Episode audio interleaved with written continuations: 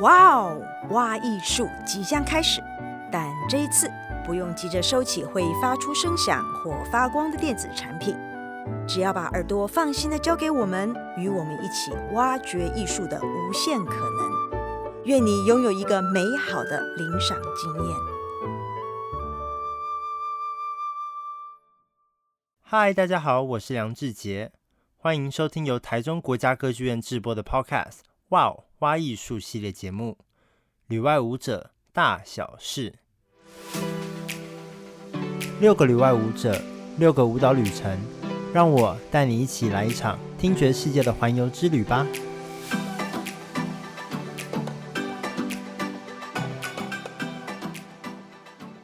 那我自己是在英国北方芭蕾舞团 Northern Ballet 担任职业芭蕾舞者，所以我目前就是定居英国。那我们这一系列的 Podcast 都会以越洋连线的方式来录音，带大家探索优秀旅外舞者的舞蹈生命故事。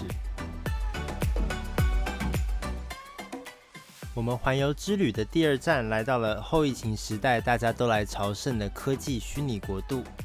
那虽然这一集的来宾并不是一位旅外舞者，但是他绝对是一位喜欢在科技国度里旅行的艺术家。我们这一集很荣幸的可以邀请到安娜奇舞蹈剧场的艺术总监谢哲华老师来跟我们一起聊聊天。嗨，老师好。嗨，主持人好，各位听众大家好。那第一个问题我想要问的是，为什么当时会取名为安娜奇嘞？安娜奇哦，嗯，因为那时候我刚。要准备开始做我自己的个人的创作的时候的第一个作品，因为那个时候我们就很想要讨论关于社会啊、结构啊什么的，然后后来就呃在找我的作品的名字的时候，就不知道为什么就翻了字典，就看到安娜琪，觉得非常非常的契合，然后就取了这个名字。后来我自己创团的时候就很喜欢这个名字。然后也觉得这个就这个名字有一点有趣，因为安娜奇在讲的是一个无政府的状态。那它是英文吗？对对对，Anarchy，它是一个就是、嗯、就是一个在讲述就是一种无政府的想象啊。那个可是无政府又有一种很很有趣的状态，就是好像介于一半，就是一种你要你要去无政府，可是你从你还是需要一个。呃，社会结构对，或是有个、嗯、呃一半的状态，可是你又不能太壮大，所以它好像有一种呃很动态的平衡。你不可以让自己非常的壮大，可是你也不可能毫无结构的松散。对对对，所以就是在那种好像在找一种那个舞蹈也常常在找这种非常动态型的平衡的感觉，有点像哦。原来原来，哎，这个名字好像挺挺好的，我就这样子用下来了啦。所以当时你取这个团，那你的契机是什么？就是你当初为什么会想要创这个团？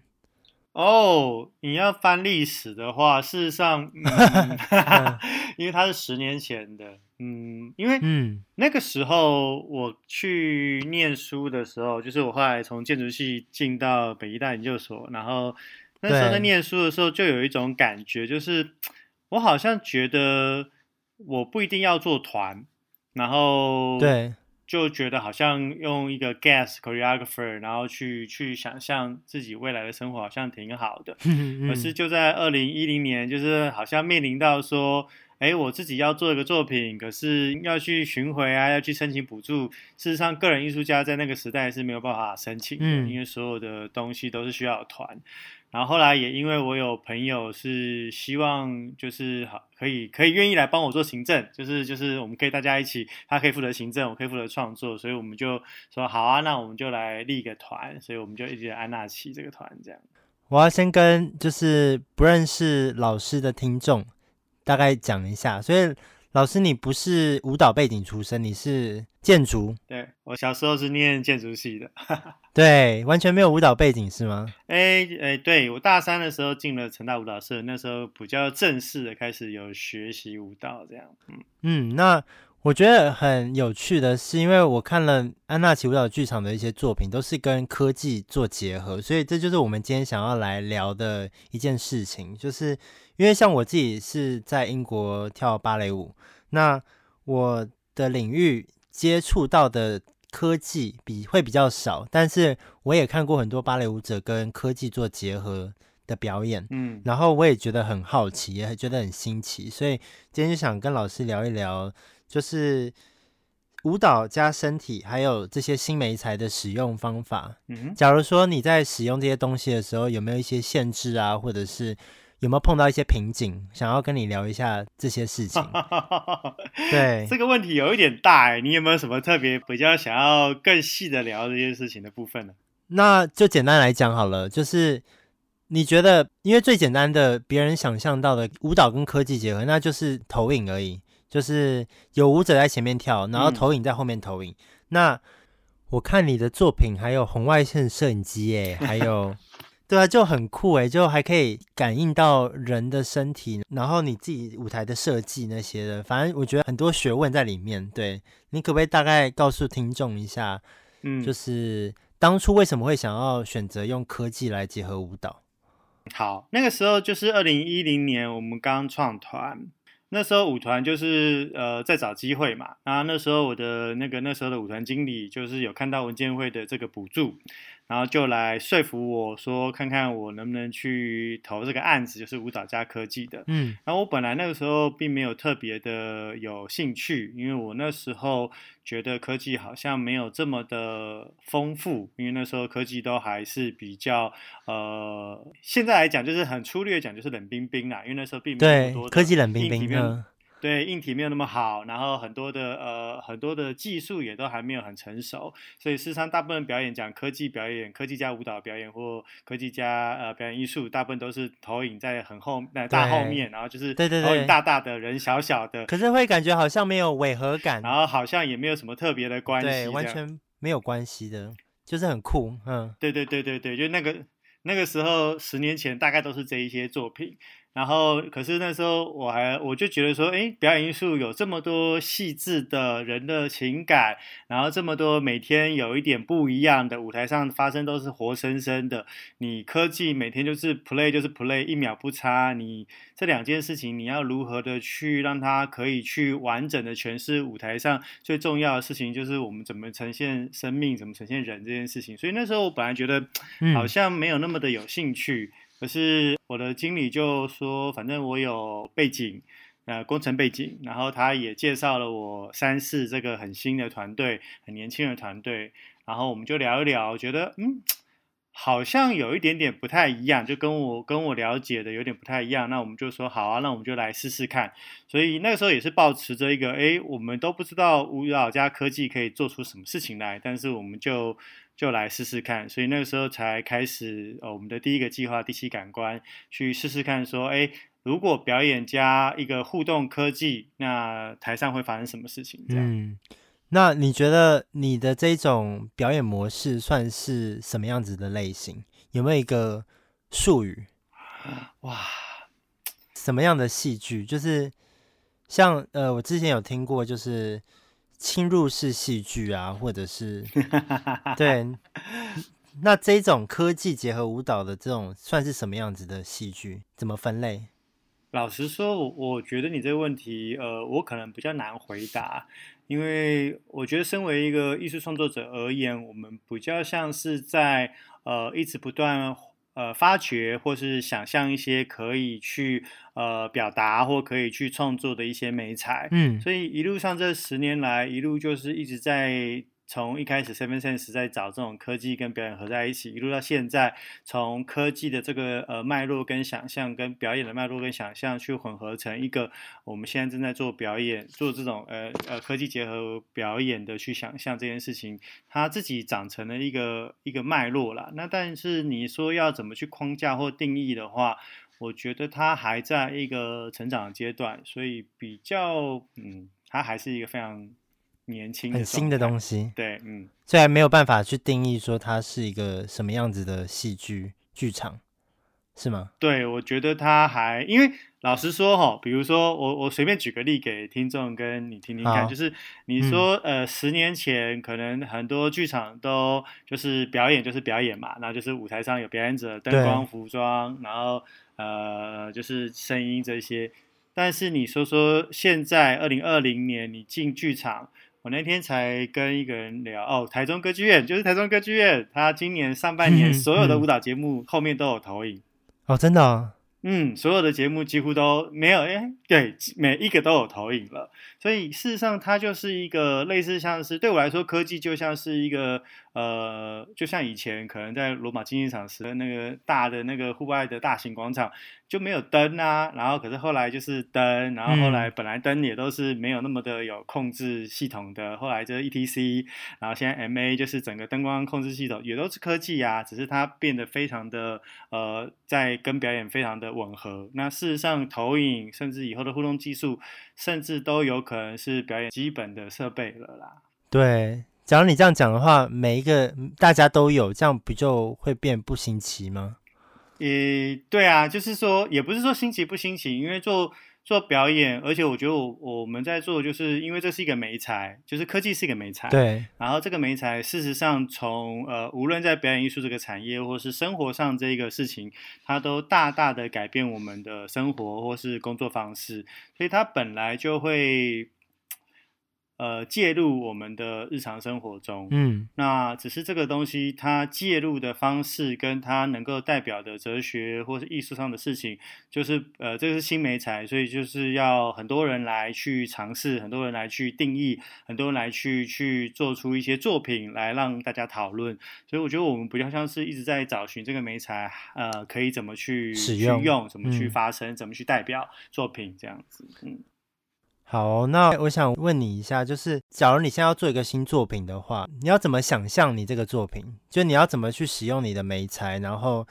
你怎么去设计你的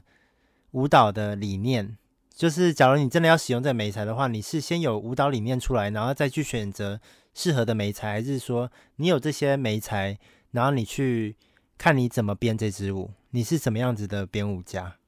嗯，创作的过程都还蛮混合、跟有机、跟动态的。那我大部分的路程是，呃，可能会有一个好奇的点，或是。或是或是质疑，或是想要探索的部分，那这些东西通常都从我的前一个作品，或是最近正在研究的事情而来。嗯，再从这些作品里面，再从这个所谓的呃前面的作品所衍生出来的好奇，或是 issue，然后再去去想象说，哎。如果就我所知的，就是这个 domain 里面，它呃，比如说科技，它有哪一些媒材，或是它有哪一些画面，或是它有哪一些呃用途，或是有特殊的点，是我想要去处理跟达成的，然后会做一些 research 或跟呃朋友们讨论，然后才开始慢慢的去抓说，哎，那我们可以这一次。呃，来用什么样子的方式，呃，来来来达到想要去讨论的那个议题，这样，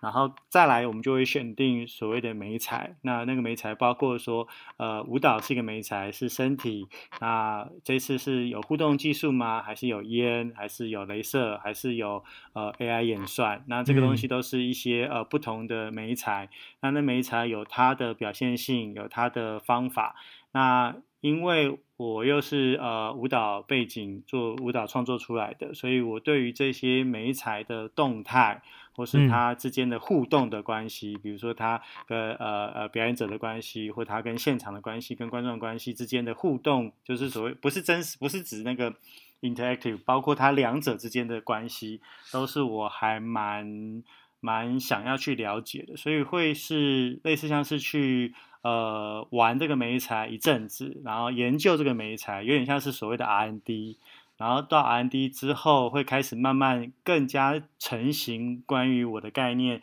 呃，该怎么在这个媒材上的去表现，或者说这个媒材怎么去影响到我的编舞，嗯、然后再慢慢的进入到制作流程，就是呃呃，包括要排练啊，包括跟影像，包括跟呃技术排练，然后慢慢的进到 try out，然后才会去剧场这样子。哇，感觉很很很丰富诶，然后也很忙，因为感觉编舞者就已经不是编舞者了，编舞者要顾的东西太多了。对，有时候它比较像是你必须去，因为对我来说，那些所谓的科技的美彩啦，无论是你说投影或什么，它都呃类似像是舞者。就是、嗯、就是比如说我跟舞者工作，他男舞者、女舞者，他的舞者的呃 training background，或是他的那个不同的国籍的呃舞者，他都有他的所谓的优势，都有他的呃能够表现的方式。那我都需要透过一些工作，无论是工作方或是排练过程，去了解呃舞者，然后再去把这个舞编出来。所以有点像是，哎，我也需要去了解这个媒材，无论是投影，无论是新的投影技术，无论是 Connect 的这种体感技术，嗯、我也是要去了解，然后更知道它的限制。比如说技术上就有非常多的限制，那个速度感，或是它的那个所谓的运算的方式，都有它的限制。我也要了解它的动起来的样子，比如说演算法动起来样子像什么，那些动态，那些那些限制，都才能够让我去好好的跟这个新舞者工作。那有没有在？你因为这种科技都还算是蛮新的一个东西，那有没有在你在表演的时候，突然整个机器故障，整个 shut down 的这种故事？有有有，非常多，非常非常多，而且非常的很紧张吧？让整个团队心脏都 都快停了，快要跳出来。我们有一次带那个 Second Body 的的那个器材，嗯、然后就是去那个那个波兰。好。然后去那个他的那个欧洲文化之都，然后那是那个城市的欧洲文化之都的第一个节目，第一个节目就故障了。对，然后我们就花了两天装台，非常的顺利，每一刻每一秒就是照我们的进度，嗯、然后所有的剧场 support 都非常的完美到位，然后排练都非常 OK。然后我们就很开心的五点多，我们就说，那我们就去眼前去，就是拿买便当，然后买披萨，市场买披萨回来。嗯、然后我们就买了披萨回来，然后就再开机的时候就通通都不见了。我的 妈呀！完全的，这真的会心脏跳出来，这个紧张到爆。不知道为什么两呃前两天就是一切 perfect，然后当天的那个那个就是彩排都还很 OK，然后回来之后 connect 跟电脑就连不上，然后这什么原因啊？就不知道。我们就是花了很多的时间，就是从那一刻知道连不上之后，然后就开始那个工程师们，呃，三四他们就开始很努力的在找，然后行政就很努力的开始跟那个呃主办方协调，然后因为我记得是七点半演出嘛，然后七点钟呃外面就。很多很多人了，然后包括那个对，大家都已经来喝酒了，然后包括那个市的市长都来了，哇！然后可是我们还没有办法连那个 Connect 跟那个就体感机器跟电脑还没有办法连，嗯、然后就一直在聊，一直在聊，甚至聊到后来就是开始在讨论，如果真的不能演的话，怎么处理呃后续的呃赔偿啊，或者是那些没有办法直接就是舞者跳吗？还是没有？因为它就像是有点像是哎那个。该怎么说？就是你就是一支双人舞，然后结果你的男舞者就是受伤，可是你没有、哦、也没有 second cast，所以你就是就是就是没有办法演。好紧张哦！因为他的他就是作品的一部分，对对对，不太能够 ignore 他。嗯，然后我们就一直拖拖拖拖，然后一直一直试一直试，后来就后来就。找到原因，不是找到原因，找到问题点，可是不知道为什么会发生那个原因。就找到问题点之后，就来把那个东西弄一弄，然后也来不及做 final 的校正，就赶快放观众进来。我那时候还记得，就是当我那个三四一说找到问题了，然后开始修正，我说好，你确定哈？十分钟后你应该可以处理完，对不对？然后那个时候好像已经七点四十五了，就是好像 delay 十五还是 delay 二十分钟，外面都已经在。在有点浮动这样，嗯、就躁动，说是不是要取消这样，然后后来就二十分就让大那个各位都那个先放进来，然后开始跟各位解释啊，聊一聊这样子，然后后来就还是有顺利的演出，只是那个时候真的是、就，就像你刚刚讲的那个，就是电脑如果真的不 work，你也不能就是找一个其他电脑来处理，就真的是没辙这样子，真的是还蛮心脏蛮蛮蛮蛮。我那心脏要够大颗才能 才能承受这一切，哇塞！对啊，因为你因为你在跟你在跟科技工作的时候，你真的没有办法，除非你有 backup 的器材，但你也不可能一个 tour 搬两个完整的器材过去。Actually，我们我们后来巡演的时候，的确都是有 backup 的的哦，真的，现在现在就有。但是不是一整套啦，因为我们就是因为它都是原件嘛，比如说我们的投影机就就有六部，所以我们就会带呃呃六加二，因为我们有两两两个 system，所以就六加二这样，一个 system 一部的 backup，嗯，然后或是一些那个 mocap 的 devices，我们也有一些 backup 去去处理这件事情这样子。嗯，老师，那你最近有什么新的创作吗？就是跟科技有关的。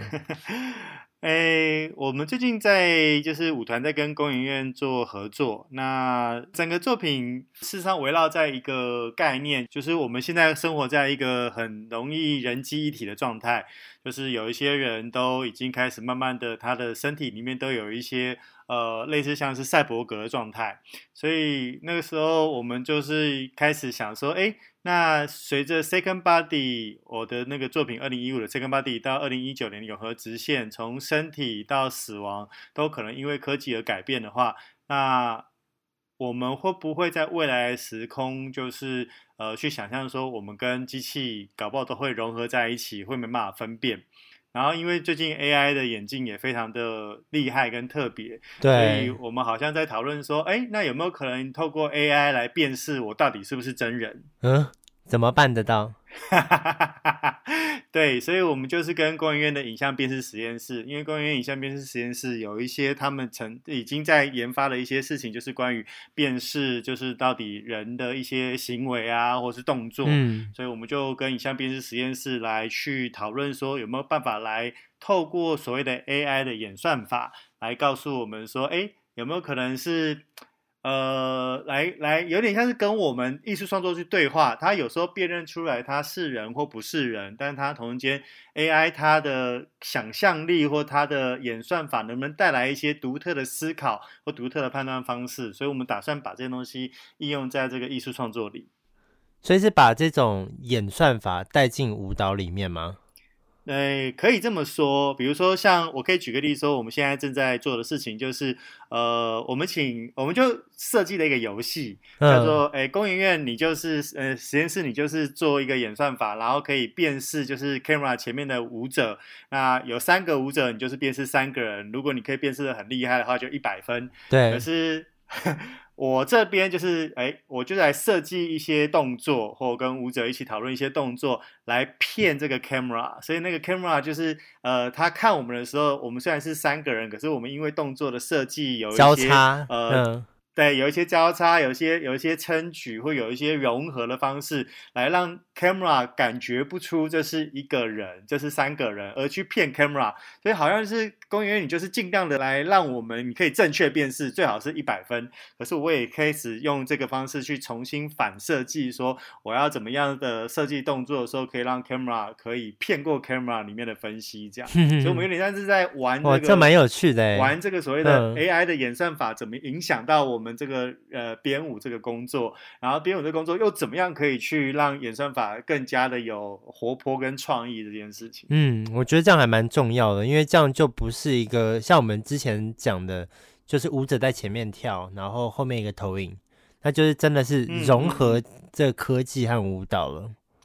对啊，因为我觉得这件事很有趣，是。因为像我们现在呃，比如说在讨论科技的时候，事实上它跟我们生活息息相关。各位在用手机，然后去分析你的行为动作，Google，然后你要下定东西，你在呃政府在处理，比如说交通的那个派派车派遣，或是那些红绿灯要控制 travel，、嗯、都事实上用了很多都是科技，对的，都是科技，都是在处理这些讯号，找到一个最佳的方式的解答。可是这些东西好像我们在用 AI 的时候，或是用这些东西的时候，都去处理一个所谓的正确答案，或者说，呃，要一个最好最佳的状态。可是我们，我就我们就在想说，哎，这件事情能不能有？虽然它可能不是辨识，比如说像那个诶刚刚说的那个工研院辨识，它可能不是百分之百正确，就是不是都三个人就是三个人，它有时候辨识两个人，可是那个辨识两个人的时候，它同时间也代表了，因为 AI 就是一个大脑嘛，它的它的那个 AI 这颗大脑，它在怎么看我们这个人类，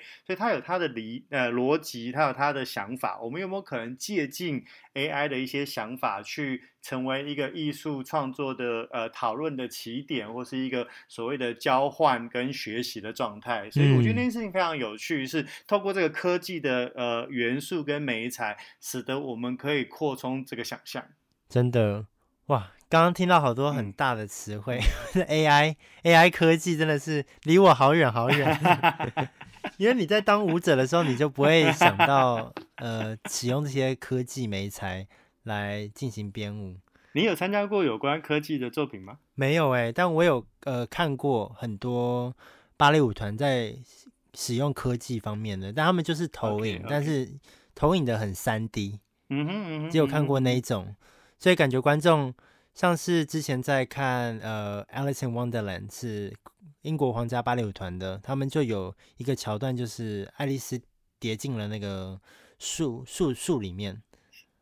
是，是，然后他就突然有一个投影，三 D 投影，对，投影就出来，嗯、然后就是三 D 有一个感觉是在催眠你的那种圆圈圈就出来了，啊、然后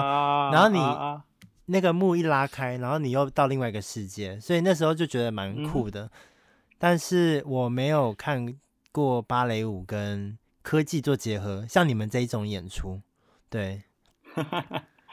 我觉得这是很有趣的一件事情，是因为呃，人类一直不断的在往前进，所以包括像我现在跟你，你在你在英国，我在台湾，嗯、然后我们事实上是在用这些所谓的网络或是所谓的电脑这件事情在做呃声音的录制，在做这些事情，然后我们的生活都离不开触控荧幕，真的，呃。我们的所谓的跟呃人跟人之间沟通，或是呃去跟外界去处理那个 interface，已经非常大量在使用科技，已经离不开了啦。我觉得，嗯，对，几乎是离不开了。那我觉得这件事很有趣，是说你身为一个剧场的创作者，你的舞台去面对观众的时候，他呃，你面对观众，他呃，无论是两千年出生，呃，两千以后出生的这些小孩们，他可能从现在的小孩基本上一出生都很很容易学会滑手机嘛，嗯、可能两三岁就 iPad 马上就拿过来就可以玩。对啊，嗯。对，他就是一个天生的，就是在这一些所谓的我们叫做数位原住民，他基本上就从这里长出来的。嗯，那他会习惯于用什么样子的 interface 去沟通？他会用什么样的大脑跟你沟通？都是一个非常跟以前不一样的状态。所以我觉得现在好像蛮多的呃表演艺术工作者、呃舞团啊创作者都有在去尝试这件事情，甚至是数位原住民的这些小孩们，他们现在成为创作者的时候，他们也都在试这些，因为。这是他生活的媒材了，对，所以我觉得好像大家都在试这些事情，怎么样去用科技或去呃这些所谓的技术去成为表达工具，或是甚至探索那个背后的哲学意涵，这样。那你觉得，因为因为你说它是跟我们生活紧紧相扣嘛？那你觉得，嗯，以观众的角度，你希望观众走进剧场看呃舞蹈结合科技的作品，你你你希望带给他们什么样子的感受？我觉得观众朋友在接触国外关于舞蹈跟科技这一类作品的时候，事实上不用太过于呃准备或担心什么。嗯。应该这么说，因为一个作品本来就会从形式到内涵都有各种不同的层面。那呃，科技介入表演艺术本身也会从形式到内涵都有。有的作品非常的在形式上跟科技有关，有的作品虽然它的表现没有这么的科技，可是它的内容或者它在去阐述或是去呃诘问的一些呃内涵都是跟科技介入生活会非常有关。所以说这样的作品里面，当然就是你你进来看一个表演艺术作品，你可以从。单纯从一个很感受性的，你看到作品里面，呃，比如说假设台上有机器人，那机器人跟跟舞者的对话，或是台上有影像，影像跟那个表演者的对话，或是说你对于这一类所谓的科技跟生活的议题有有有有兴趣啊、关于这些所谓的呃很多呃小说或很多电影都有在演这东西，你有兴趣，你可以可以借由这些认识，更引导进你。关于看表演时候的一些想象，所以我觉得这件事情是你可以。观观众朋友，你可以决定你站的位置，然后那个位置会去带领你进到这个作品的不同的角度跟不同的面向，然后让那个面向尽量的开始跟你产生对话。我觉得那个东西才会让这个作品有意义，更有价值。嗯，才会跟你跟你的生活契合，跟你的想象契合，作品才会在你的生活中，它不是只是一个呃像买东西一样买了就丢，它会是希望它会产生一个一些发酵，一些想象，使得我们的想象力或是一些。创造力可以因为一个晚上的演出而更往前进，这样子。嗯，哎，那我借着这个 podcast 来跟大家分享一个很棒的资讯。那老师，你是不是在三月份会跟台中歌剧院有一个合作？哦，对对对，对，被邀请来参加为导师 mentor，就是 LabX，对对对对对，青年创作工作室。然后可能要请老师跟大家介绍一下，这是什么样子的计划？呃，这个剧好像去年开始的，歌剧院那时候就呃，去年是邀请了东燕、周东燕跟苏文琪，然后。找了一些年轻的创作者，然后类似像是去当呃 mentor 的的角色，去跟所谓的年轻创作者去做互动，然后不断的去跟他们，无论是一起工作，无论是呃詰问，或是引导，或是去互相的去讨论这些事情，然后让年轻的工作者在这个步骤中可以去呃不断的去撞击他的想象，这样。那今年的部分，呃，我会去参加这一个计划，然后去跟呃所谓的。的这些年轻工作者工作，所以今年我们会比较 focus 在所谓的科技加呃舞蹈的这种所谓的呃科技舞蹈的制作，呃对结合的制作。那它包括了这个这个媒材的想象，这一个制作方法的想象，或这个制作流程，它应该会跟传统的呃舞蹈制作的流程的差别会在哪里之类的事情，会去跟呃创作者去做分享跟讨论这样。好，那谢谢老师今天来跟我们分享这么多精彩的故事。那假如说你是对台中国家歌剧院 LabX 青年创作工作室这个计划有兴趣的朋友，那你千万不要错过，他们所有的详细内容还有参加的资讯都会在歌剧院的官方网站哦。最后，假如大家好奇科技与舞蹈结合会有什么样子的火花的话，也欢迎大家参考歌剧院二零二一 NTT T 法的节目，因为像刚刚老师在前面有讲，有透露说，听说今年的所有的节目都会有投影，况且台湾估计是目前全球唯一能正常运作剧场能够欢迎观众入场的国家吧。假如你今天听完这一集的 Podcast，让你对舞蹈结合科技产生更多的好奇。欢迎大家一起来剧场体验一下这个舞蹈的新潮流吧。那今天就谢谢老师了，谢谢志杰，谢谢各位听众。